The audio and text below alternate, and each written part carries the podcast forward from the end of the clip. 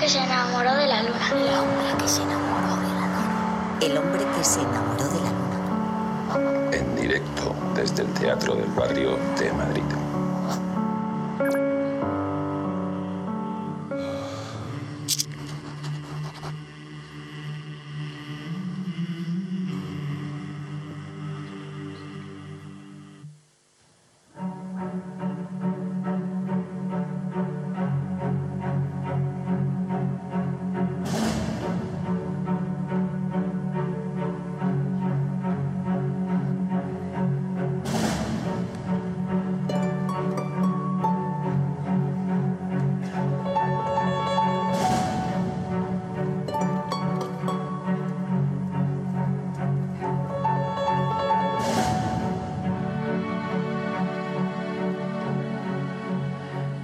Debido a un incomprensible cortocircuito eléctrico, el que se electrocutó fue el funcionario que bajó la palanca y no el criminal que se encontraba sentado en la silla. Como no hubo manera de solucionar la avería, en las ejecuciones siguientes el funcionario del gobierno se sentaba en la silla eléctrica y era el criminal quien se encargaba de bajar la palanca mortal.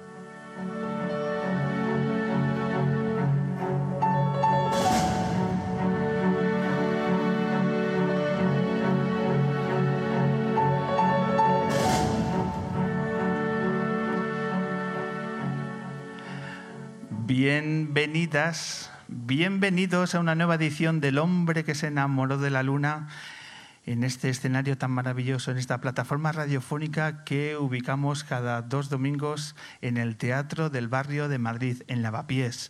Ya sabéis, el programa que podéis visitar, que podéis disfrutar la radio en vivo. Una nueva edición, y ya van 323, donde intentamos unificar el mundo de la cultura con la música en directo y lo hacemos a través de la sintonía de M21 Radio, la radio del Ayuntamiento de Madrid, desde el 88.6 de la FM y nuestra página web en todos los lugares del mundo. Aquí estamos con nuevos invitados, con el público lunero que muchas gracias nos vuelve a acompañar en una nueva edición donde los protagonistas van a ser muy, muy especiales, porque así es cuando tenemos a un músico de la talla de Nacho Mastreta, que va a cerrar la edición una nueva edición del Hombre Luna. Aquí Nacho Mastreta y su clarinete. En el teatro hablaremos de teatro con dos actores de la talla de Tristán Ulloa y Gonzalo de Castro, que nos van a hablar de El Precio, la obra que están protagonizando estas semanas en el Teatro Pavón Kamikaze de Madrid. Y para arrancar, lo que nos gustan, descubrimientos, nuevas voces. Muy atentos todos y por eso se merece el mejor de los aplausos a la voz de Andrea Dawson.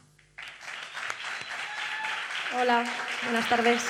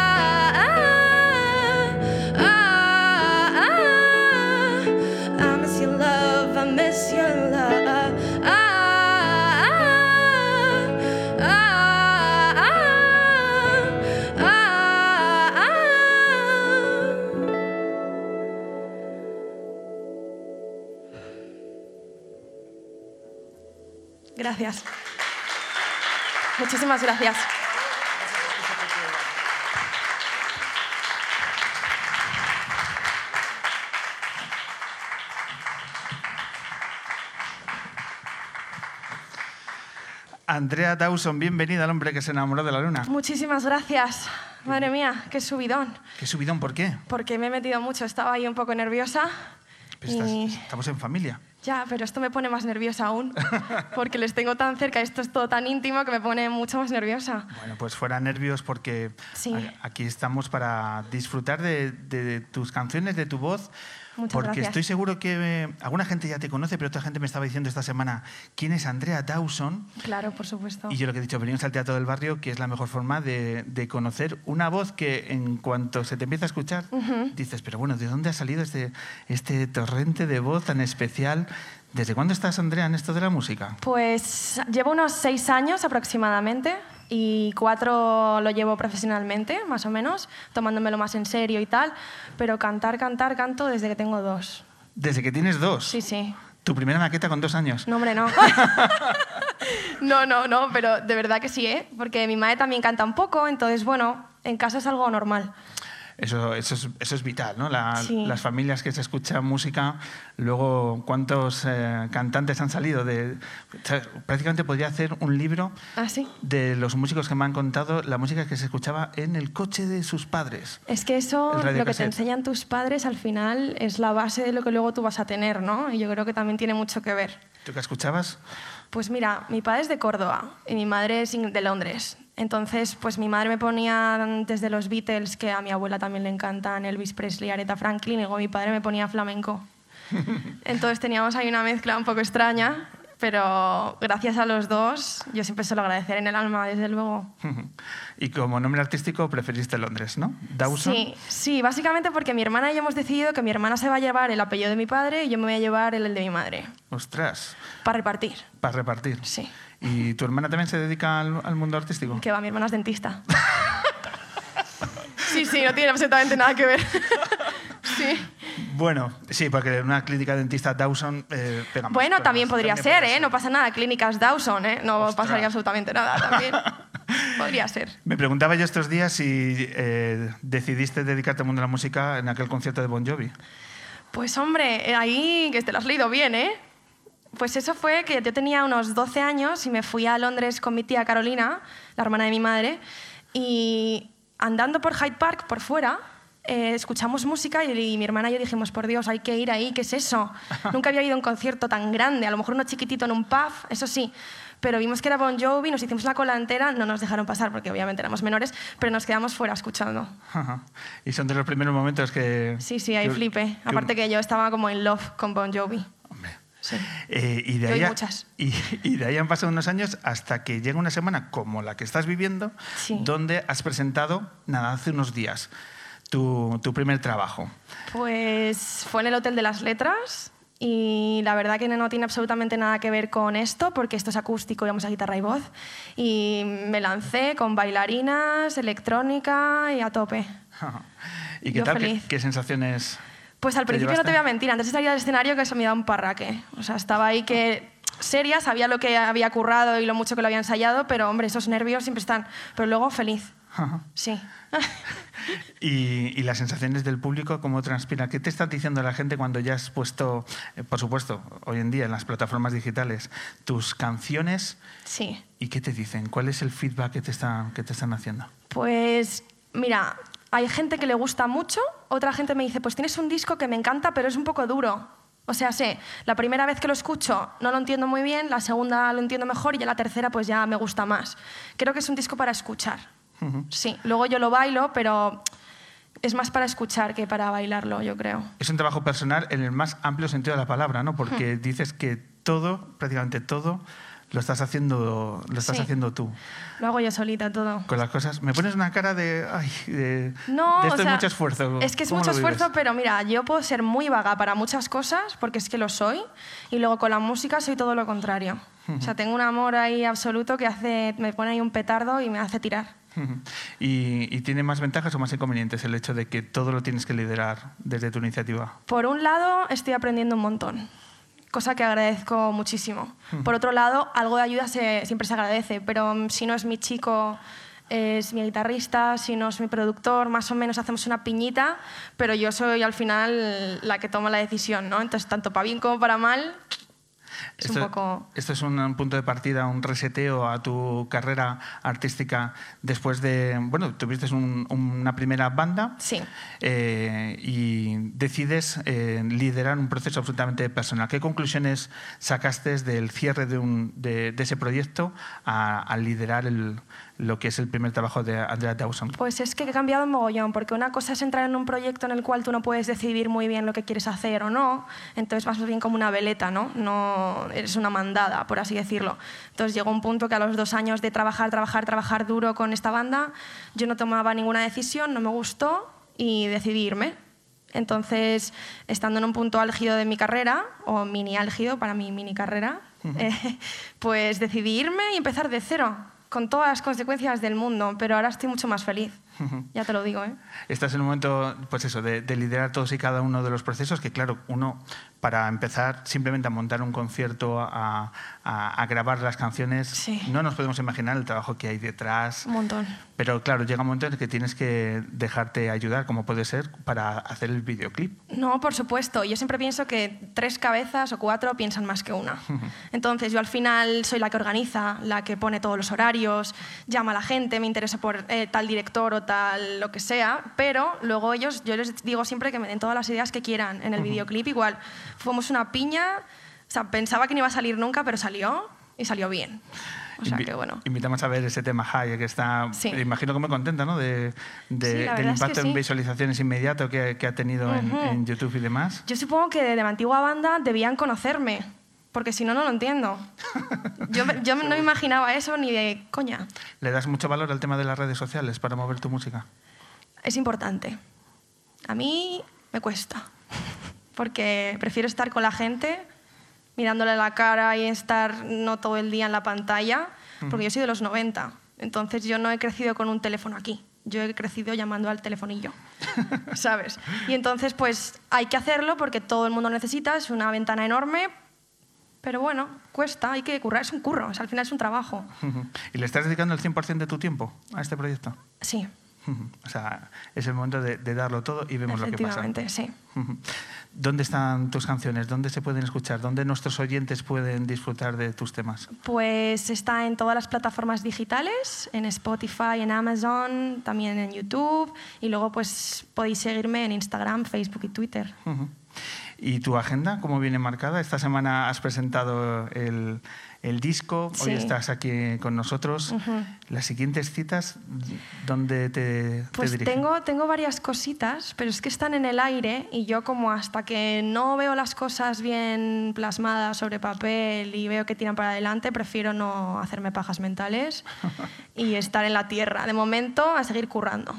Lo dejo ahí. Y a estar atentos porque Sí. tienes cosas que estás tramando. Eso es, eso Pones es. cara de pilla. Ahí Sí. estoy de- Eh, y por cierto, eh, imagino que claro, la intención es llevar tu música al directo. ¿Con qué formato vas a, vas a afrontar los directos? Pues dependiendo del sitio, porque me encanta el acústico y me encanta llevar bailarinas y poner la electrónica con un subgrave súper bestia.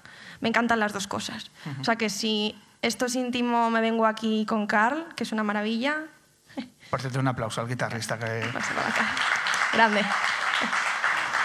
Y si no, pues a tope con las bailarinas. Hay coreografía también. por Sí, tanto. sí. Claro, es que esto no queda poco radiofónico, el tema de la Ya. coreografía, pero lo, lo abordaremos. Nosotros hemos sido un programa de radio que ha hecho un especial de cine mudo, o sea, que hemos explorado. Oh, mira, ¿sabes? Que maravilloso. somos gente que. Qué guay. Claro bueno, sí. pues por tanto, atentos, atentos a la agenda de Andrea Dawson, que a partir de ahora ya te ponemos el sello de Lunera, así que nosotros te vamos a seguir. Por supuesto, y a vosotros, de verdad. Y te deseamos lo mejor, porque con canciones como la que vamos a escuchar ahora, seguro que solo te van a ocurrir cosas buenas, Andrea. Muchísimas gracias. Muchas gracias y vamos a volver a disfrutar de las canciones de Andrea. Na,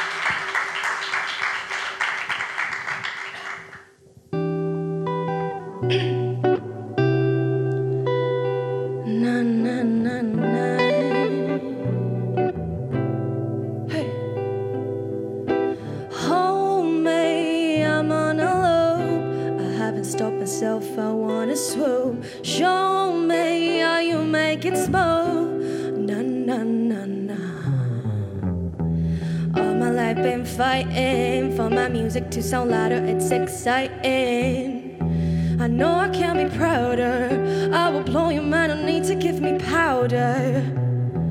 It gets tough, survivor, and it gets rough. I don't trust this night, cause it will break into your home. I'll never find another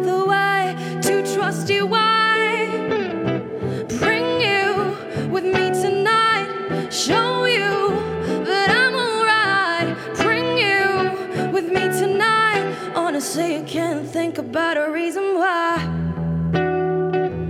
Hey, Queen Bee, I wanna say. If you dare to be my enemy, baby, I won't buy your sin. Fake friends bring no good, especially if you believe they could. But I will scream out louder. Shit, your names are nothing but old hours. Cause it gets a rough, survivor, and it gets tough. I don't trust a night, cause it will break into your home. I'll never find another way to trust you. I tonight. Show you that I'm alright. Bring you with me tonight. Honestly, you can't think about a reason why. No, no, but a reason why, but a reason why. Hey, but a reason why, but a reason. Muchísimas gracias.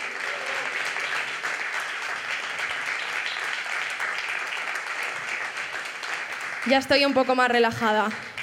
Esta es la última canción, se llama Intoxicated y trata de amor, así que espero que os guste.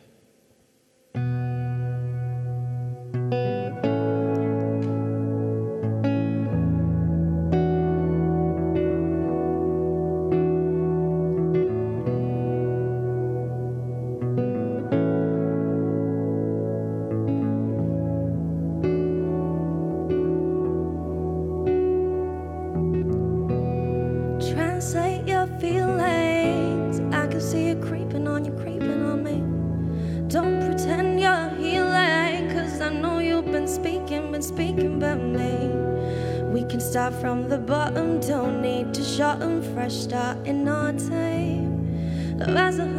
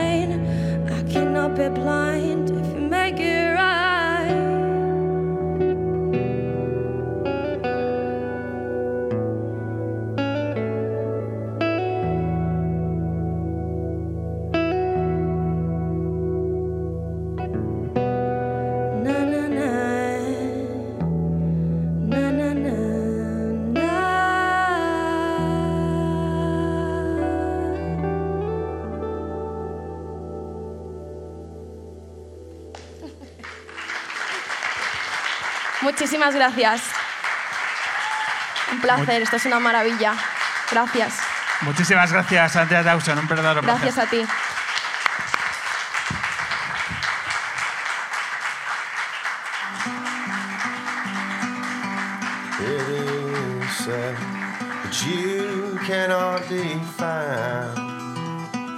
under broken skull. I will.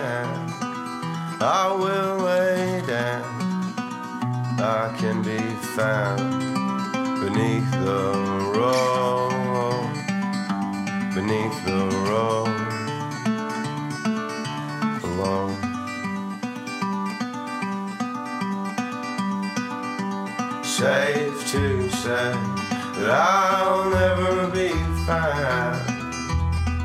Broken bones holding loose, you will be crying. You will be crying, queen of all you have found.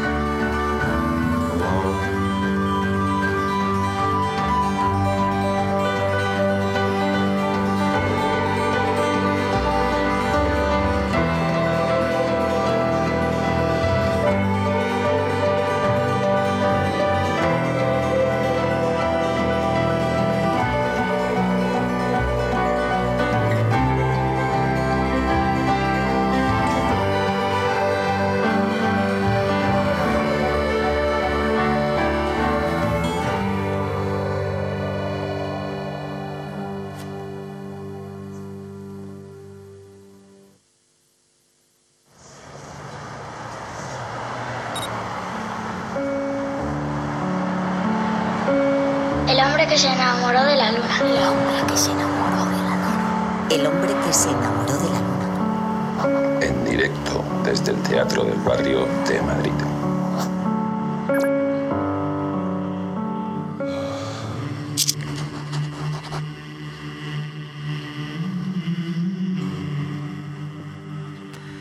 Seguimos en el segundo bloque de la edición del hombre que se enamoró de la luna y lo vamos a hacer prácticamente despertándonos un sueño porque es muy especial hacer el programa de radio en un teatro y ahí estamos aquí en el Teatro del Barrio compartiendo escenario con dos actores que, a los cuales le hemos seguido en la carrera y tenemos unos minutos de radio y de teatro.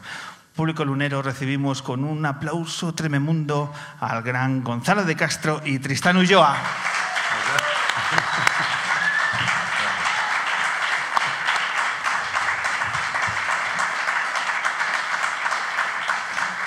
Este es, este es el maná. Gonzalo, Tristán, bienvenidos. Muchas gracias, buenas. Bien buenas hallados, tardes. muchas gracias. ¿Qué tal estáis? Pues mira, después de escuchar a Mika Behimson, a Andrea Dawson y sabiendo que viene Nacho luego, venimos aquí a Sí, estropear un somos, poco el programa. somos, el, somos el jamón del sándwich. Vamos a ver si no estropeamos mucho, ¿no? Es No, un no, poco la... Vamos a romper pocos platos. Pues nada, bienvenidos a estos minutos de radio que mezcla lo radio y lo teatral. ¿Os gusta eh, cuando se lleva la radio a espacios tan especiales como, como el que habitamos, como el que pisamos? Hombre, es una maravilla. Pues, pregúntaselo a, al- a, a- a Wells, ¿no? Hizo aquel programa tan maravilloso que era puro teatro realmente, ¿no? Aquella visita de los extraterrestres. Sí, es un espacio más, pero es una casa muy, muy, muy común, ¿no? Es un lugar muy con una temperatura muy parecida a la que cuando trabajamos. Yo en soy la- muy en aficionado a los, a los podcasts de teatro, los, bueno, estas cosas de Sí. pod- podcast y todo Podcast. esto.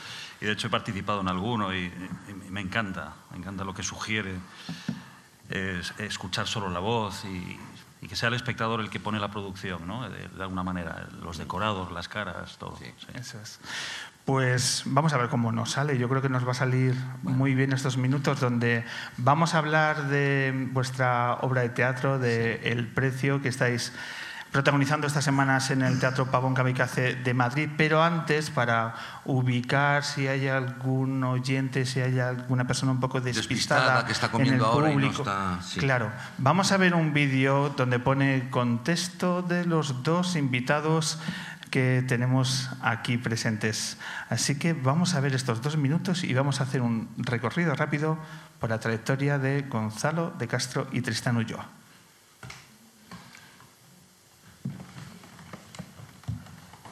¿El audio? Vamos. Es cuando hacía cine mudo esto, ¿no? esto es cine mudo. Yo soy una persona muy mayor, ¿no? como sabéis. Empecé en el 1910. Son los espectáculos. Todavía era toda mudo, pero estaba muy bien. Sí, sí. Vamos a, vamos a volver a intentarlo. Toma dos, porque la, hacemos un programa de radio. Nadie ha dicho que sea una radio perfecta. Bueno, el sonido Lo está perfecto sobrevalorado. No, sobrevalorado. verdades perfectas no. Efectivamente. ¿Lo volvemos a intentar? Dale. Sí.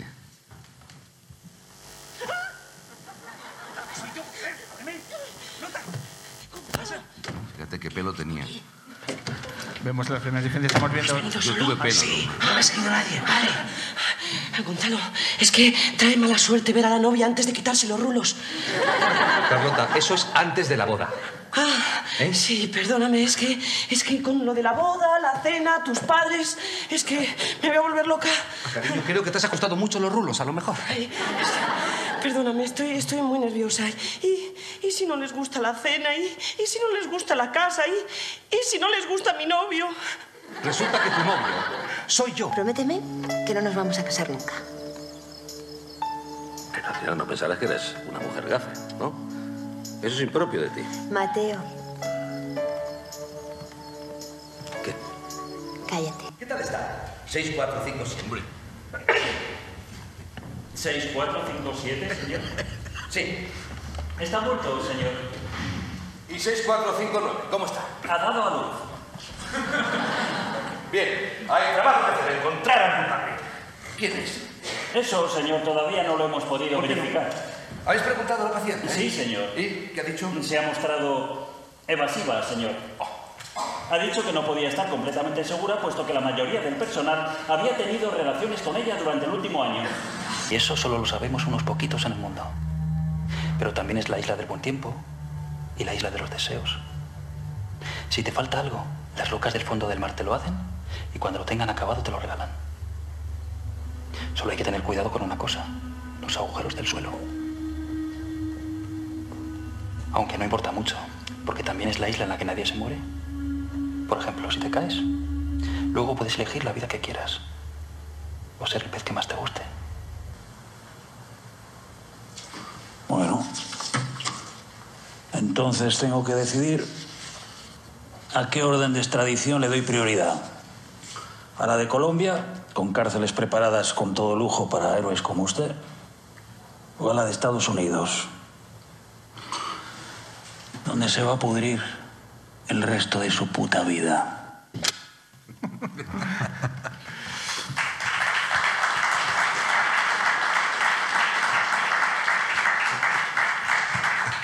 Gonzalo, un- un tipo duro aquí, eh, Tristán, ¿eh? Sí, Como- cuidado con Tristán. Cuidado con Tristán, ceja bigote, hay que salir corriendo. Se me hace raro verte sin fumar, Tristán.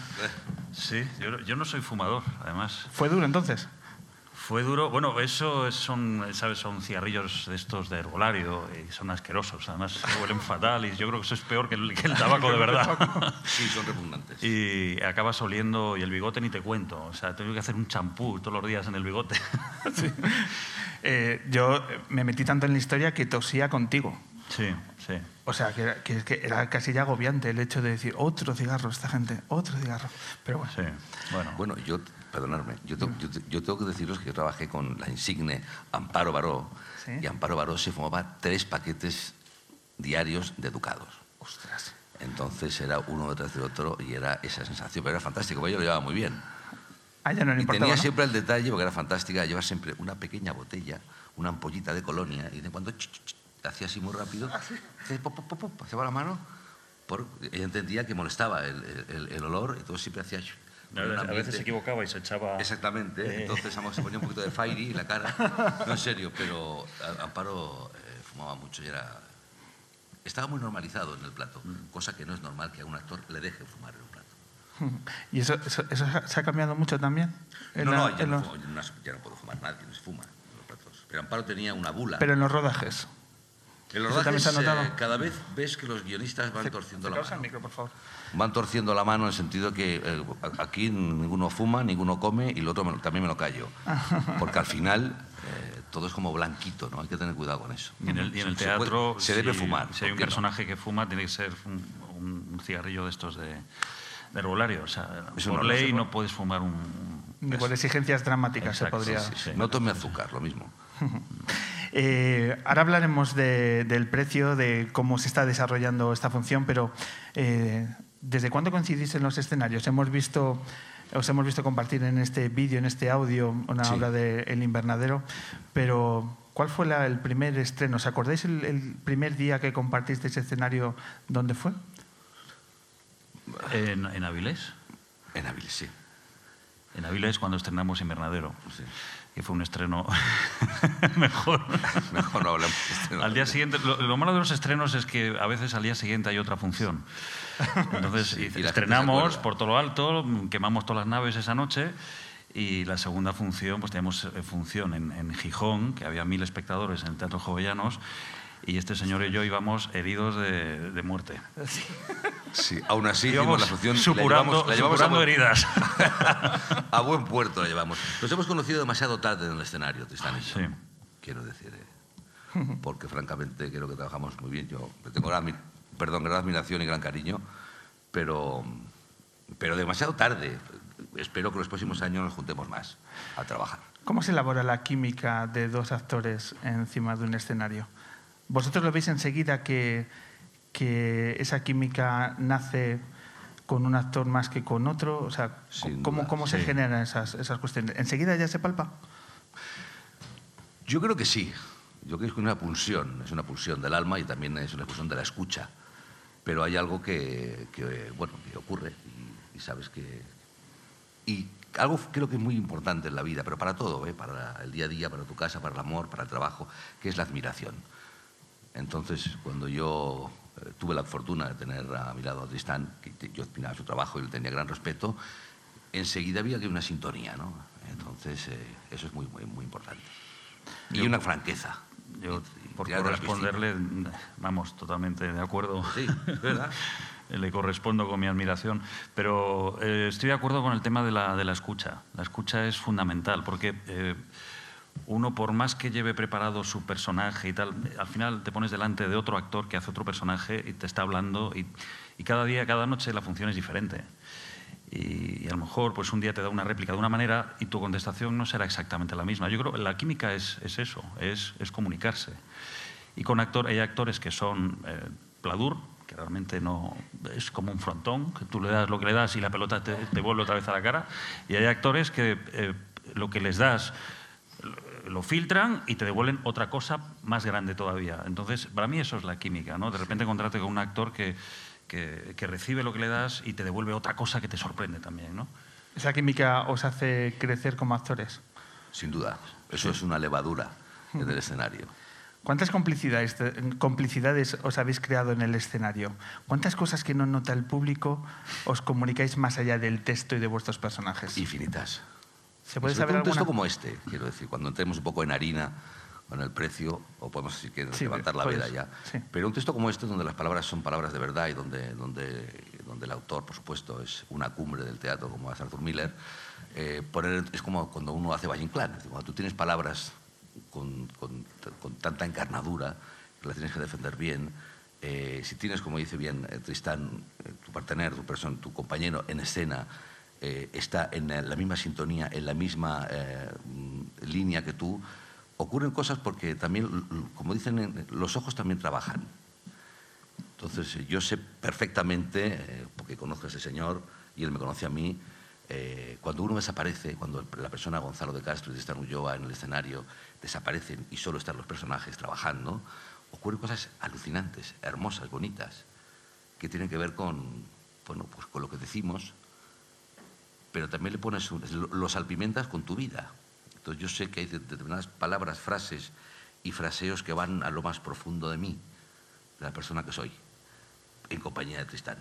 Esas cosas pasan, pero solo pasan cuando uno, uno está batiendo cobre bueno. ¿Qué tiene que ocurrir cuando estáis compartiendo escenario para que sintáis esta noche está siendo especial? Cuando decís que no todas las funciones son iguales, ¿qué os hace sentir el hecho de que lo que estamos haciendo hoy es mejor de lo que estábamos haciendo ayer? Mejor no sé, pero es diferente. Siempre es diferente. Pero ya no solo para un actor, para un músico, para un cantante. O sea, no es lo mismo la energía de un público de una noche que la energía del público de la noche anterior. Y, ya eso te cambia mucho. Y hay veces que, salimos a escena y después de media hora nos, miramos como diciendo, ¿hay, ¿hay alguien ahí? ¿Sí? ¿O están pintados al óleo? ¿o ¿Cómo es esto? Sí, sí, y hay otros días que nada más salir te das cuenta, ya no hablo de reacciones de risas, o de, te das cuenta que hay un, hay un bullir, hay una, una energía que, que eso te, te, oh, te pone, te pone y, y provo- provoca mucho vértigo. Provoca mucho vértigo saber que hay ahí 400 personas cada noche y, y que no sabes eh, qué, qué va a pasar. Como el otro día, hace dos noches, tuvimos una, una, una función preciosa y hubo un incidente del que nos dimos cuenta pues eh, casi al final. Eh, pues un señor se mareó, tuvo un, un, ¿cómo Un se llama? desmayo. un desmayo y tal, empezó a arrastrarse por el patio de butacas e intentó llegar a la... Un señor mayor, el pobre, intentó llegar a la, a la puerta y le ayudaron entre cuatro o cinco personas y era el monólogo final mío y tal, y un momento dado que digo, ¿qué, qué pasa? ¿Qué pasa? Y entonces mi- miré al patio de butacas y vi cómo sacaban a un señor entre cinco o seis, digo, ¿qué, qué ha pasado? Estaba todo, el- todo, todo el público estaba mirando para allá. Y me quedé así un rato, terminó el tema, se sentaron todos y volvieron todos a mirarme. Ya, pues vamos a seguir. Y la gente siguió metida. Y la, y la ovación al final fue tremenda. Fue pues como decir, entender el momento, entender lo que ha pasado y entender que, que, jo, la vida siempre está por encima de otras cosas. El, el espectáculo no siempre debe continuar. Yo no estoy de acuerdo con The Show Must Go On, pese, pese a lo que pese. No. Yo creo que hay cosas que, que hay que tener en cuenta, como, como en este caso lo, que- lo que ocurrió la otra noche. ¿no? ¿Tú mantuviste el texto en todo momento? Mantuve el texto, mantuve un poco el mosqueo al principio, porque pensaba, ¿qué pasa? No sabes lo que pasa. Ves en la Claro. oscuridad, ves gente que se mueve, que abre la puerta, que cierra y tal. Pero bueno, eh, como ves al público distraído, mm, eh, algo está pasando. Y luego te lo explican. Ha pasado esto. Puede pasar algo malo, como fue Claro. el caso, ¿no? No iba a decir, perdonad, iba a decir que eh, tiene razón Roldán, porque además yo creo que eh, eh, esa sinergia que ocurre con el público, que es fundamental, es la droga nuestra. Es decir, cuando estamos ante cajas, antes siempre, todos los días antes de... Hay una pequeña liturgia antes de comenzar la función, como cualquier músico. Hoy tenemos a una mujer que ha estado cantando, también sabe de qué hablamos. Antes de empezar, cinco minutos, bueno, pues ocurren cosas, hay saludos, hay buenas palabras. Está mi hijo delante, cuidado con lo que dices. Sí, no, sí, sí, hombre, sí. Pero lo que quiero decir es que esa, esa sinergia existe. El otro día tuvimos una función muy seca. Una función seca significa como es que parece que el público no ha venido. Estando, a veces que uno está en el Sí. escenario, pero tú no has llegado. Está únicamente la mitad de ti. Hay un público muy seco el otro día. Pero es esa droga la que nos engancha a nosotros a estar en estos tipos de trabajos. Es alucinante, es incomparable. Yo todos los días me siento con mi compañero Eduardo Blanco, magnífico actor argentino, que tenemos el placer y el gusto de compartir con él este trabajo, que ha compuesto un personaje extraordinario. Y cuando es como el circo romano, ah, oyes a la gente, no la ves, pero hay un Elizabeth, por favor, claro, Elizabeth Gelaber también, Sí. los cuatro, ¿no? Y hay un rumor, hay un clamor, hay una temperatura, hay una cosa que no sé, te lo digo de verdad, no sé, es incomparable. Cuando citas la palabra droga, es, el, es literal, ¿no? Es que es una cuestión de una necesidad, de un enganche. Sí, Eh, sí. La, la droga del teatro es más pura, siguiendo eh, esta línea argumental, es más pura que, que la televisión, que el cine. El teatro cala mucho más para un actor o para vosotros. Bueno, es. Yo, a mí, cuando me dicen, ¿qué prefieres? Es la típica pregunta que hacen mucho- Sí. muchos. Carne o Ah, pescado. sí, carne Sí. pescado. Y a mí me gusta todo. Yo soy omnívoro. En, la, interpretación me gusta todo. Y me gusta incluso interpretar delante de un micro. Eh, y, creo que es verdad que, que la adrenalina que produce el teatro, de esto no hay segunda toma de esto, hay que tirar millas, pase lo que pase hay que tirar millas, pues eh, eso es otra cosa, eso es otra cosa y es verdad que, que el que lo ha probado lo sabe y el que lo ha probado lo disfruta o lo sufre, pero es adictivo, es adictivo y, y no solamente, repito, no solamente con los actores, pasa también con cualquier persona, un bailarín, con un músico. Y bueno, no es lo mismo estar en un estudio o estar en un plató donde venga, oye, vamos a repetir, a retomar un, tal, una frase, un plano, no sé qué, tal. Ahora en este plano te quiero más. No, aquí esto es. Yo subo al escenario en esta función y estoy hora y tres cuartos en escena sin salir del escenario.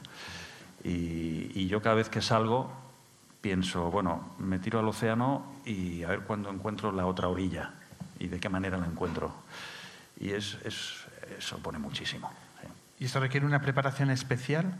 O sea, a nivel físico y mental, el hecho de estar tanto tiempo en primera línea eh, sujetando un texto como El precio, supone que cuando acabas dices, el desgaste es otro respecto a otras obras. Requiere una vejiga de acero.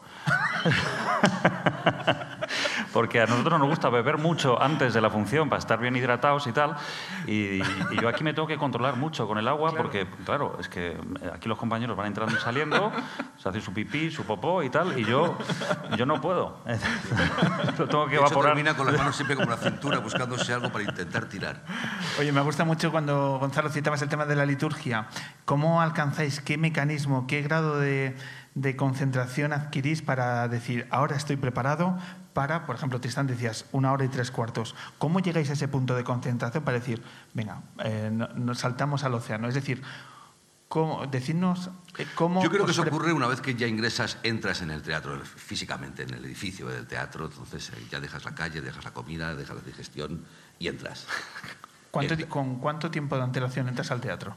Pues con hora y media, Hora y media. Que es un tiempo razonable, Hora y media, dos horas a veces. o dos horas, sí. Porque también es una cuestión de, también de respeto a nuestro oficio. ¿no? Ya a mí, yo no concibo, y lo digo, entiendo que hay personas que lo hacen de una manera distinta. Yo no puedo entender que vas a enfrentarte a un texto, a un concierto y te llegues con media hora.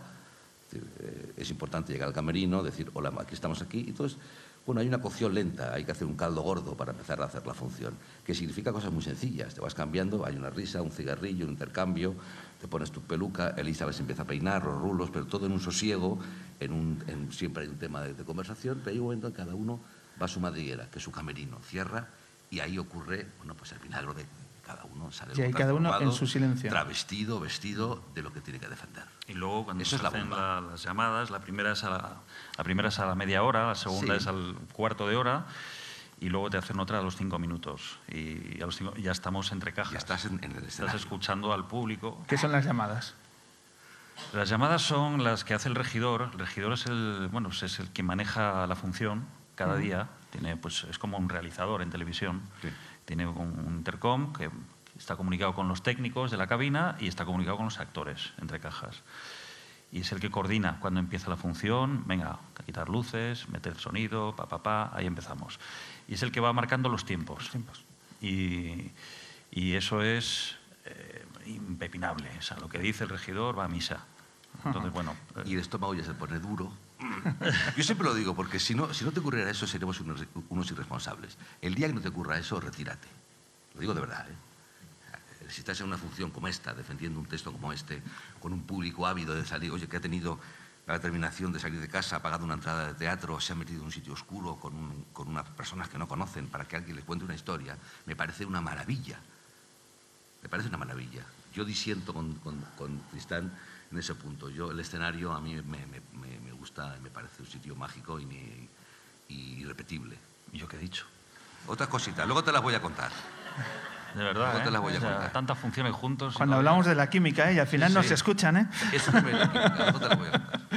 Eh, vamos a hablar del, del precio, del texto, de, de una obra que habla de las consecuencias, del pago que cada uno de nosotros tiene que pagar por las decisiones trascendentales que toca eh, eh, asumir en, en la vida. Eh, ¿Qué relación tenéis con este texto antes de, de enfrentaros a él? Bueno, antes de enfrentarnos a él, lo que tenemos una, es, es primero una expectativa y una, y una directriz. Yo cuando me llamó Silvia Moon, directora de este montaje, con, por cierto, con buena vara y con buena batuta y buen bisturí, eh, yo eh, no conocía, yo había leído el texto hace muchísimos años y, y no vi aquí, creo que hubo, Juan Echanove la hizo, ¿verdad? Yo no vi la función de Juan, pero bueno, eh, yo leí el precio y, y te das cuenta que estás sumergido en, en, bueno, pues en algo tan común como el- universo de la familia, el universo de, de estas situaciones que la vida te lleva eh, a la historia de una familia de dos hermanos, la historia de dos hermanos que se encuentran después de mucho tiempo para rematar unos muebles, que esa es la excusa que Miller eh, tiene para contarnos otra cosa, que es eh, hasta dónde somos responsables de nuestras decisiones individuales o colectivas, cuánto realmente es uno dueño de su vida y de su pasado, cuánto responsable de su futuro, si lo puede, si lo puede manejar, qué es la culpa, qué es eh, el perdón. En fin, es un, es un tipo que tiene además un- tiene una, una habilidad extraordinaria para contarnos la miseria humana a través de esa estampa de los años 60 en Nueva York, en una crisis tremenda, en la década del 29, y eh, con cuatro personajes que, como decía Pinter, yo cojo mis, a mis actores y los tiro a una habitación y que se despedacen. Ese es el teatro que estamos haciendo ahora, con un texto... Es una comedia de la hostia. Brutal. es una comedia... Es la comedia de estas navidades, ¿no? comedia- La comedia de tres reales, sí. Pesadilla, ¿no? De la Navidad. Es una mirada también en un contexto muy determinado del siglo XX, ¿no? que es pasar cuentas también a una crisis económica ¿no? que, sí. que está, está ahí latente. No puede ser más actual. Efectivamente, yo me preguntaba estos días leyendo sobre vuestra obra si dentro de 20 o 30 años, cuando miremos atrás y miremos eh, las cosas que están sucediendo en este país, en esta semana, en esta realidad, ¿qué conclusiones sacaremos cuando echemos atrás y veamos el precio de las conclusiones que como país estamos tomando a la hora de, de intentar salir adelante? Yo creo que los, perdón, creo que los ciclos se repiten. O sea, esta función se escribió hace eh, 50 años, en el 68, y, y está hablando de algo que, que ha seguido pasando. Y hay un momento que mi personaje dice, porque cuando todo se vaya a la mierda otra vez, que volverá a pasar, daremos las gracias por tener un techo. Esta, esta imagen eh, se ha ido repitiendo y desde aquí en este país, desde el 2008, pues seguimos con esta historia. Dicen que hay, quien dice que estamos saliendo, yo todavía no, no- lo veo, pero, pero como las crisis económicas o los sistemas están pensados de una manera en el que las personas o los, individuos eh, van en el, en el vagón de carga, en el, en el último vagón, ¿no? Y, y cómo las crisis económicas van acompañadas de crisis personales y de crisis emocionales y, y que detrás de todos esos números de gente que se queda en paro, gente no sé qué, eh, pues hay, hay personas y cada historia pues es, un, es, un, es una familia detrás. Hay un momento que mi personaje pues eh, tiene un monólogo este final que me enfrentó al público, además lo digo mirando al público porque me parece bastante apropiado decírselo al público, eh, que hay momentos en que cualquier eh, padre de familia un, día presides una mesa, eres eh, cabeza de familia y al día siguiente de pronto eres una mierda, eres basura y así de pronto de un día para otro. Y, entonces eh, es algo con lo que el público me dice que se siente muchas veces muy identificado por el rollo de, coño, o sea, estamos siempre tan apretados, tan esta cosa de llegar a fin de mes, de no sé qué, que nunca sabes, nunca sabes. Que ha habido épocas en las que no, pero ahora estamos saliendo o viviendo una época en la que la gente no las tiene todas consigo, en la que los, las, las, instituciones, los bancos las tienen todas consigo, pero las personas no.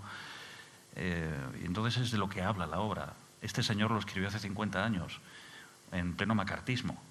Mm. tipo acusado de comunista, acusado de, de, eh, de conspirador. De...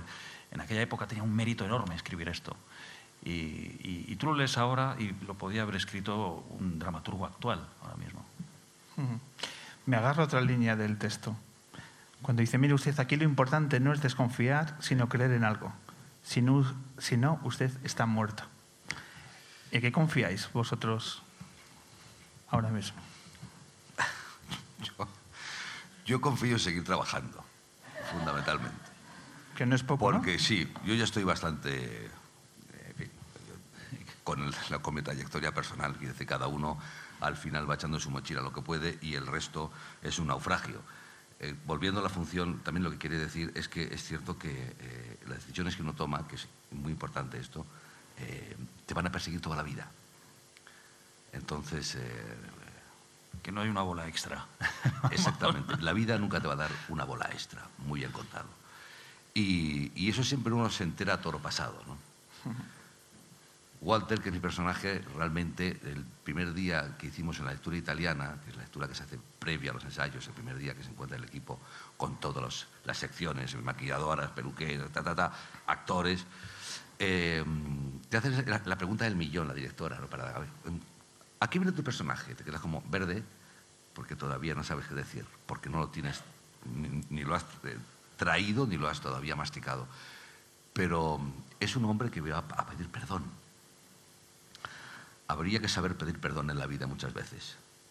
Antes te decías qué, hemos hecho con la gente, o qué están haciendo con la gente de este planeta, qué estamos haciendo sobre todo con la gente joven de este planeta, dónde van a ir. Yo no tengo ni idea, pero francamente si en este país no se da un golpe de mano, eh, estamos todos condenados a ser eh, la mitad de lo que pudimos ser.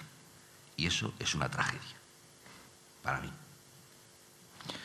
No se puede decir más claro, Gonzalo. Completamente de acuerdo. Cuando bueno, vamos por cerrar con el tema del, del precio. Eh, ya en, el, en, los últimos minutos de la entrevista, estáis hasta el 6 de enero en el Teatro sí. Pavón Kamikaze. Sí. ¿Qué mejor regalo de Reyes? 6 de enero, que unas buenas entradas. Efectivamente, sí. eh, que además está funcionando fenomenal la obra. Magnífica. Estamos, ¿no? estamos llenando. Estamos Estáis llenando y, Correcto. y absolutamente recomendable el hecho de, de disfrutar de hora y tres cuartos de, de, buen teatro. Pero como decía Gonzalo, eh, uno, una de las premisas es eh, la vida sigue, hay que seguir trabajando y Gonzalo, regresas al cine. Tienes... ¿Cómo? Tu regreso al cine, la película Sin Novedad, cuéntanos. Eh... Ah, bueno, sí, bueno, no, eh, pues no, no, puedo contarte mucho de las películas Sin Novedad porque es algo que hicimos hace dos años, la tengo un poco en el... Pero bueno, efectivamente, creo que viene ya con, con algunas, algunas nominaciones, algunos premios interesantes, una película que he hecho con Miguel Berzal de Miguel, un director jovencísimo, extraordinario, muy dotado, con una cabeza privilegiada que guioniza muy bien, que dialoga muy bien y fue una historia, bueno, en la, en la que colaboré, es una cosa pequeñita, uh -huh. pero parece que el, la singladura de la película y el rumbo que está tomando es muy prometedor. Estaremos en el Teatro Bellas Artes, en el Cine Bellas Artes ahora a partir del 10 de diciembre, creo que unos días, y es una película que, que creo que vale la pena ver. Pero yo estoy igual que asombrado que tú, que no han comunicado y digo, ah, qué bien. Son esas cosas que... Bueno, pues estaremos atentos también a ver, a ver Por qué favor. resultado tiene Sí. Sin Novedad, la película dirigida por Sí. Miguel y García eh, Berzal. Y, y Tristán, eh, después del fenómeno Fariña, de hacernos viajar en los 80 por Galicia, ahora te vas para México, ¿no? Vamos a estrenar, ¿estrenas Narcos? No, no, Bueno, no, yo no estoy. No, bueno, te has equivocado. no, yo, yo, eh, vamos a ver, yo, yo es verdad que intervine, hice una, una- un personaje pequeño en. Al final eran seis capítulos, pues se quedó al final en, en una cosa, eh, por un- en, en- en la tercera de Narcos. Pero no, he estado haciendo. No sé qué tienes por ahí apuntado, pero. Terminator. Sí. Snatch también, que haces el... Snatch, soy el, el- la serie Snatch, una serie eh, coproducción americana e inglesa. Eh, bueno, pues eh, la primera temporada se hizo en, en- en- en Londres y la segunda la hemos hecho en la Costa del Sol y bueno, soy el, el malo malismo. El de malo, el malo malo. Sí, sí. Y, y con el precio vais a ir más allá del 6 de enero o va a tener continuidad la obra? eh, ¿Vais a girar o Vamos a tenéis- girar, vais sí, a girar? Hacemos una de- gira, sí, de tres meses ahora, ¿no? Mm, Sí, después de, a partir de, de mediados de enero empezamos gira y, y, bueno, luego pues eh, lo que vaya surgiendo. Yo creo que promete que va a haber segunda parte de gira y, y parece que la cosa están demandando bastante, sí. Pues nos alegramos muy mucho que tenga continuidad una obra Sí. como, como la que estáis llevando a cabo, claro. repito, en el Teatro Pavón Kamikaze. Gonzalo de Castro, Tristán Ulloa, Muchísimas gracias. muchísimas gracias Muchas por gracias. acercaros por la luna, un verdadero placer. Gracias.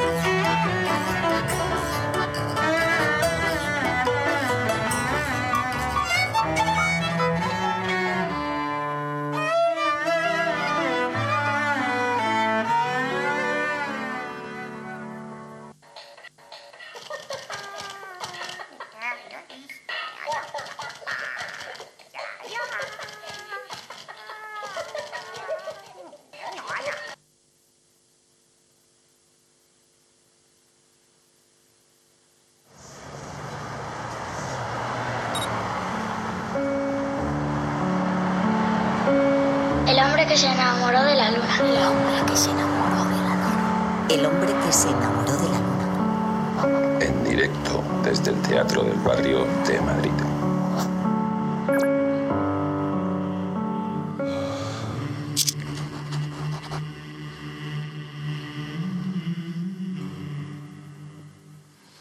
Pues aquí seguimos en la sintonía de M21 Radio en el escenario del Teatro de Barrio de Madrid, donde vamos a poner el broche final a esta edición tan especial del hombre que se enamoró de la luna, recibiendo a lo que para nosotros es uno de los músicos más talentosos y más especiales que durante estos años de radio hemos tenido la oportunidad de conocer.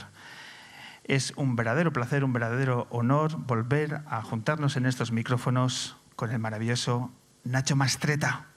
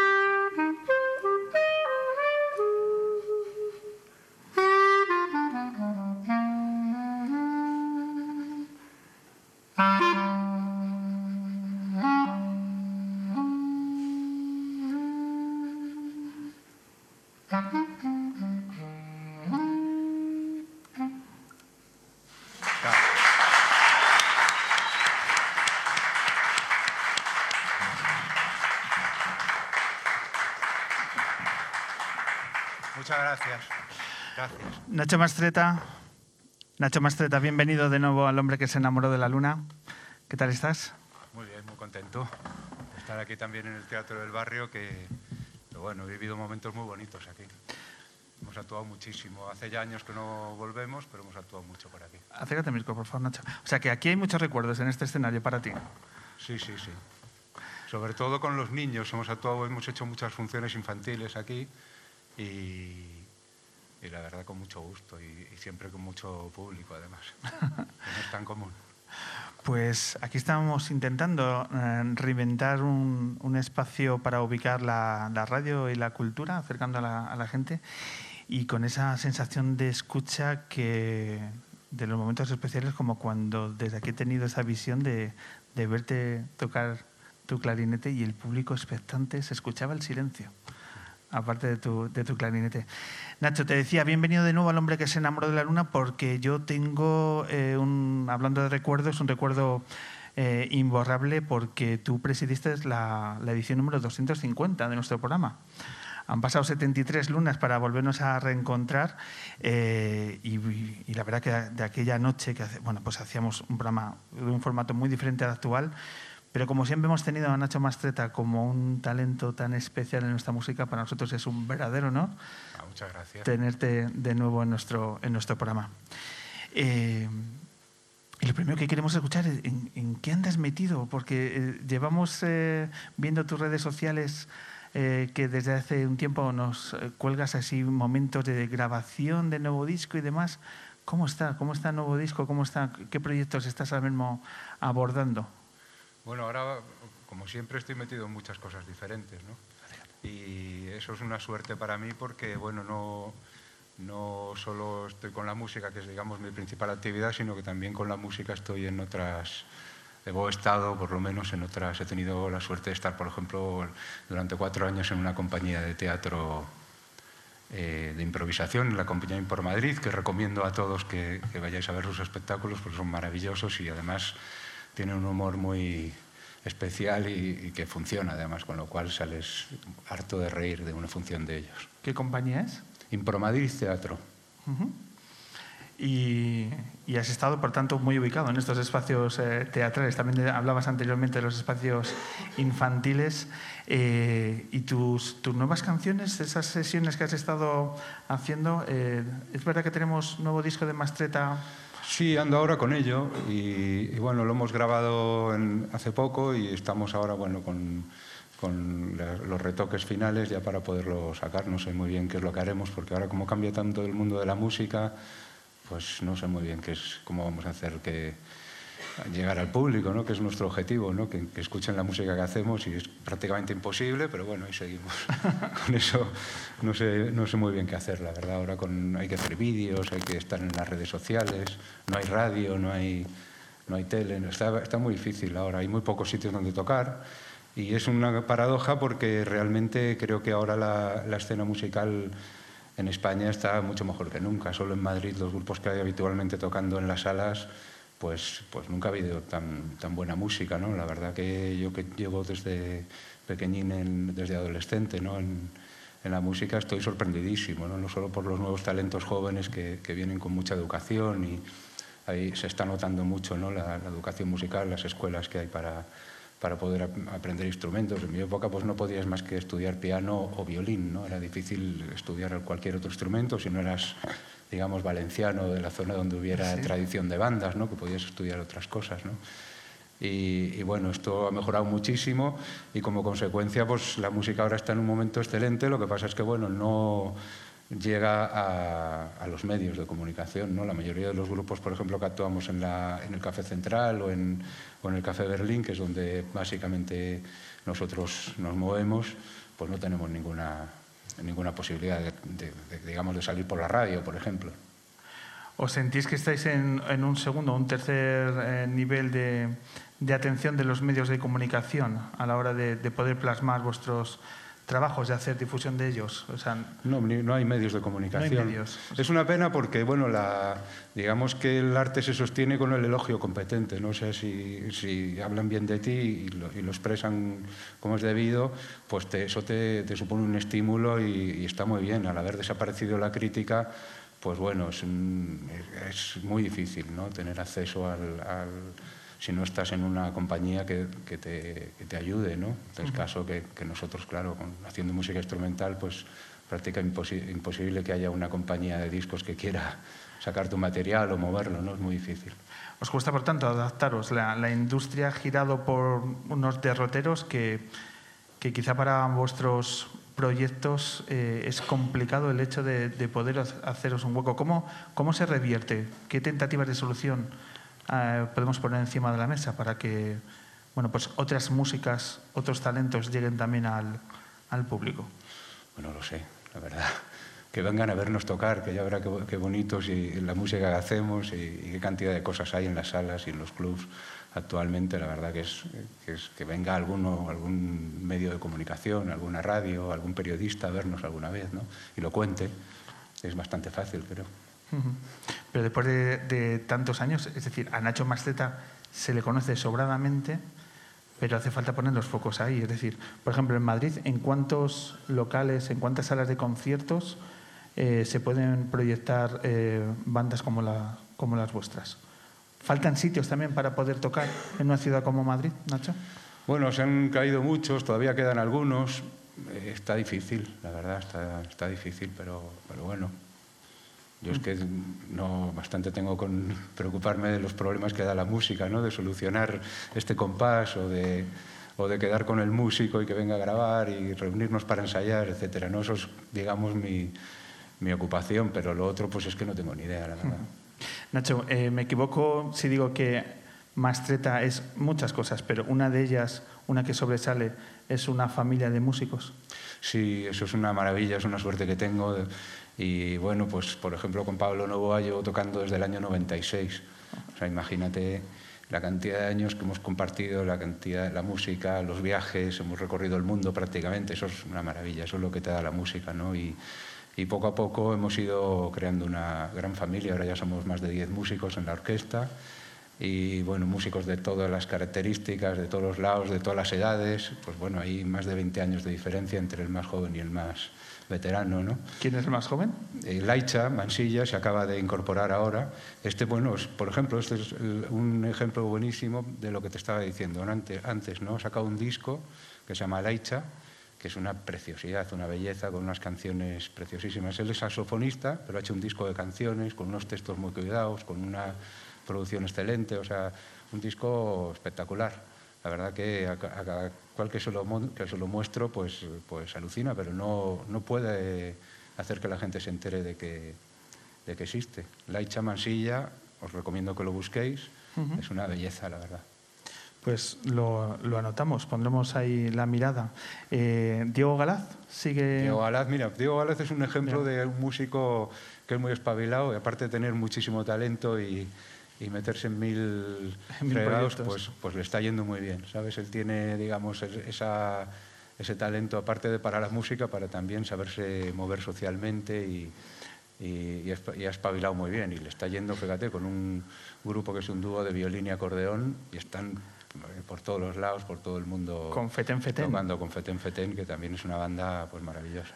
Que han estado con nosotros un par de veces y que, si no me equivoco, este fin de semana están tocando en Suecia y en Dinamarca. Fíjate. Se han ido por allí con su flauta de silla de playa. Es una maravilla, sí. Tocan instrumentos insólitos Sí. y, y, bueno, sobre todo hacen una, una labor de, de profundiz- profundización en la música tradicional, pero traerla al- al- a lo contemporáneo y, y, bueno, está es un proyecto muy, muy diferente en general a, a lo que se suele oír por ahí. Pero bueno, aparte de eso, fíjate, en- solo en la orquesta, que, esto- que es lo que estábamos diciendo antes, en el grupo que tengo yo, pues, pues ahí el- está el show de Odo, está el, el- el proyecto ahora solista de Marina Sorín, el de Luca Frasca, que es el otro componente del show, también tiene otro, acaba de sacar otro disco y está preparando un siguiente disco. Está el, este, Radio Pesquera, que es el proyecto de Novoa, con Nono García, que es un dúo de guitarras precioso también. El Mr. Atomic, que es un grupo de, de- de David Harrington, el trompetista, en el que toca la tuba. Eh, bueno, me voy a dejar, porque cada uno del- de la orquesta tiene un proyecto. o Yo sea te que- digo otro más y cuéntame las novedades. Eh, Rakamoto, y Racalmuto, fíjate, es otro proyecto espectacular. Últimamente Miguel además había empezado a, a componer temas propios, aparte de, de- sacar los temas de Raymond Scott, que es un músico de los años 30, eh, pues bueno, también poco conocido, pero, pero con una música maravillosa. Y, y bueno, les está costando sa- salir con el proyecto adelante, a pesar de que realmente cuando escuchas la música de Racalmuto no has oído nada igual en tu vida. Es una belleza y encima han hecho un trabajo muy bonito poniendo música, dibujos animados, que también da gusto verlo y bueno, recomendable hasta para niños y, y es una, una belleza. sí. antes citabas eh, otros eh, buenos amigos del programa, el show de Dodo, que es absolutamente recomendable. Que, ¿En qué están? ¿En qué está el show de Dodo? ¿Cómo, ¿Cómo se encuentra ahora el proyecto de Luca y Marina? Ahora están empezando a reunirse otra vez para hacer nuevo material, pero ahora el Marín está centrada en su nuevo disco que está sacando ahora con canciones que se ha puesto a cantar. Después de estar tocando el cello toda la vida, ahora se ha decidido a cantar. Es una, una belleza, una preciosidad, la verdad. Y Luca está montando también otro proyecto más centrado en el órgano, porque él es un, a pesar de que conmigo toca el piano, él es un organista formidable. Oye, ¿cómo son las sesiones de trabajo cuando tanto talento se junta en, en tu estudio? Tú que estás ahí, imagino, liderando las sesiones de, de Mastreta, ¿qué es para ti lo importante cuando reúnes a tanto talento concentrado en tus, en tus trabajos, en tus canciones? Bueno, es una, una suerte que tengo, ¿no? es, es- es- lo de liderar es un decir realmente, ¿no? Porque bueno, somos, realmente somos como hermanos, ¿no? Llevamos muchísimos años todos tocando juntos, compartiendo otros proyectos también. Y bueno, pues eh, llegamos a, a ensayar y hasta que empezamos a tocar igual pasa hora y media, o sea que hay que quedar tempranito para que, poder aprovechar después, porque entre que nos contamos las novedades y los problemas de los niños, esto, lo otro, pues... Hay que, hay que reordenar, ¿no? Ubi- ubicar un poco. Eh, ¿Dónde tienes ahora mismo el estudio de grabación, Nacho? El estudio ahora, bueno, siempre lo he tenido en casa, el estudio. Ahora justo me han echado de casa de, de Madrid y me he tenido que ir hace un año a vivir a Galapagar y eh, la verdad es que estoy feliz, ¿no? Me disgustó mucho que me, que me echaran, pero bueno. Es literal, cuando dices me han echado. Sí, sí. ¿Cómo ha sido ese proceso? Pues nada, no te llega, estás en tu casa, llevaba casi 20 años en esa casa alquilado y de repente te llega una carta con, con un burofax que te dicen que te tienes que ir. Eso es como te echan. Es, es lo que está ocurriendo con Madrid. Es una pena, la verdad, porque yo lo venía notando, ¿no? que los barrios se van vaciando del- de la gente del barrio, de los que has conocido toda la vida, ¿no? que se empiezan a cerrar negocios, que lo compran franquicias y tal. Pues degrada mucho la ciudad y, y bueno, adiós Madrid, que se quedó sin gente y sin dinero, que decía mi abuela. ¿no? Yo, pues bueno, ya, ya no soy madrileño, ahora soy de Galapagar. Te has ido a, a la sierra y dejando el centro de Madrid, pero, pero feliz en la, en la sierra. En Galapagar has, encontrado un espacio que tanto a nivel personal como artístico eh, te llena. ¿Cómo ha sido el aterrizaje de allí en Galapagar? Me sorprendió el silencio, sobre todo, claro, que para la música es fundamental, ¿no? Digamos, es la parte más importante de la música, después del sonido, pero que, que sin el silencio pues no hay, no hay música, ¿no? Porque viene del silencio y vuelve al silencio. Es otra cosa que, por ejemplo, no, no se entiende hoy, ¿no? Cuando ponen una radio que, que- que se quedara un ratito en silencio, sería, un- sería durísimo, ¿no? No, por favor, pon algo. que ocurra algo, ¿no? Y, y no, sí hay que, hay que dejar que termine la música y que haya un, un segundo, aunque sea de silencio, ¿no? Para poder escuchar la siguiente pieza, ¿no? Y allí te has montado tu estudio y allí están, han sido las sesiones de trabajo de, de- de tu nuevo disco. Sí, ahí hemos, hemos, el estudio lo teníamos montado en la Casa de Madrid y ahora lo hemos montado ahí en, en Galapagar, mucho mejor porque, ya te digo, no hay tanto ruido y encima, pues bueno, salimos y tenemos un trocito de césped y un árbol, entonces, pues, es una gozada. Y tan a gusto, ¿no? Eh, imagino que un músico de tu inquietud eh, artística, intelectual, no deja de investigar, no deja de dejarse influir por, por nuevos talentos y por nuevas músicas. ¿Qué música escuchas? Aparte de todos los proyectos que hemos contado, ¿qué música escuchas? ¿Qué, qué descubrimientos puedes compartir con nosotros de decir, joder, pues esta última cosa es una auténtica maravilla y que debéis prestar atención? Bueno, ahora estoy más centrado en escuchar música clásica, con lo cual, pues bueno, no hay mucha novedad, ¿no? Son cosas, cosas antiguas. Pero, pero bueno, es lo que, más, lo que más estoy escuchando ahora. Hace tiempo ya que no... Que bueno, como con la música pasa eso, que no, no hay un manual, no es como con la lectura, vas leyendo y vas tirando de lo que te apetece leer para el siguiente libro, ¿no? Por, por recomendaciones o porque has descubierto algo que te- de lo que te apetece seguir tirando del hilo, ¿no? A mí me ha pasado que hace ya tiempo pues he empezado con la música clásica y bueno, he descubierto un filón y ahora me cuesta salir. Un filón inagotable, ¿no? Ilimitado. ¿Tú eres de ir a conciertos? Por ejemplo, eh, ¿podemos ver a Mastreta viendo, eh, participando, estando en, en estos festivales de verano, en esos formatos musicales? ¿Tú como espectador eh, te atreves a, a ir? No he ido nunca. No has ido nunca. No, no. No he ido nunca a ningún festival. He ido a tocar a festivales, pero no, tampoco me gusta mucho porque hay mucha gente, entonces no. A mí me gusta generalmente tipo un sitio como este, ¿no? 100 personas, es donde mejor me, me encuentro, ¿no? Con la música, con el público, con todo. Que haya poco esto amplificación, si puede ser que no haya amplificación, mucho mejor también. Me parece más, más intenso, ¿no? La relación que tienes con el público y con la, con la música y sobre todo me interesa mucho la, pureza de los timbres, ¿no? que se distinga un instrumento de otro. Digamos que al amplificarlo ya empieza a sonar parecido a un teclado a un clarinete, ¿no? ya no hay tanta diferencia. ¿Y cómo consumes música? ¿Con qué formato? ¿En qué formato consumes música? En- tengo muchos discos y, y vinilos y CDs es lo que tengo, no, no tengo más. No tienes más. Bueno, pues eh, ese sabor, ese sabor de, de la música de verdad, de, de reconocer. Yo recuerdo mucho una frase que me dijo eh, Diego Galán un día de ese reconocimiento al músico con los zapatos limpios. Me gustó mucho esa, esa imagen, como respeto a la profesión de músico, empezando por los zapatos limpios. Uy, yo Y- creo que no me no ando muy bien. No, hoy no, ni el presentador de, de radio tampoco, pero me gusta, me gusta esa, esa imagen que yo creo que re- recoge perfectamente lo que, en tu caso y con todos los músicos que has dicho, es dignificar la profesión de, de músico desde su naturaleza propia y que yo creo que es algo que reivindicar y de defender. Así que, gracias. Nacho, ¿te apetece cerrar el programa cogiendo este clarinete maravilloso Muy que tienes claro. aquí en la mesa? Encantado.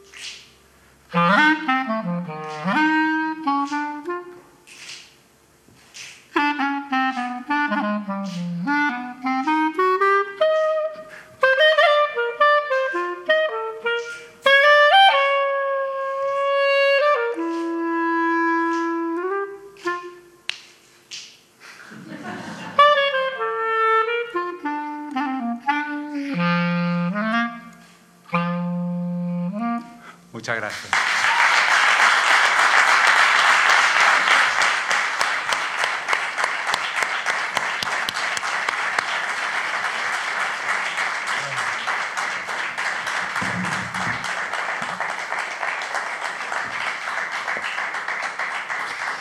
Nacho Mas, Nacho Mastreta, muchísimas gracias por este, este momento tan especial que nos acabas de regalar y enhorabuena por seguir defendiendo tu música y la música con mayúsculas. Ah, Gracias a ti, Pablo. Un verdadero placer. Nacho Mastreta.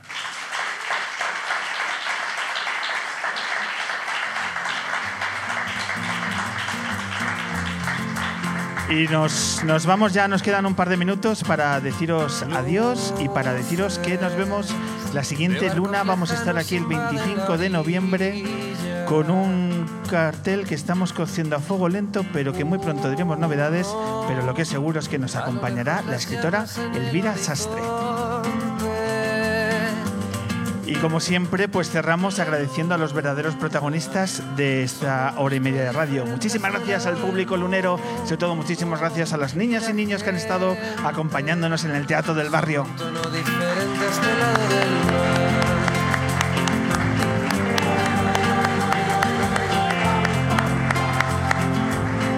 Muchas gracias a los que dan brillo a la luna, muchísimas gracias por esa imponente voz y la mejor de las suertes a la gran Andrea Dawson.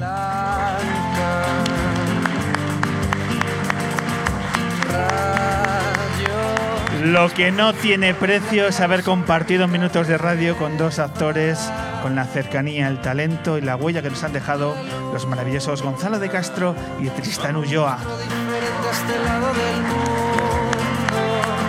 Este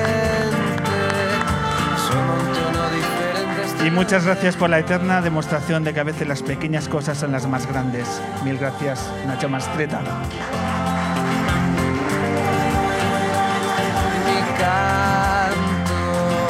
Y hablando de los más grandes, Elena Rosillo, Rebeca Mayorga, Marcus Vinicius, Daniel Levana, Laura de la Cruz, Tony, el control de Teatro del Barrio y la gran Vicky Cantos, gracias a mi equipo.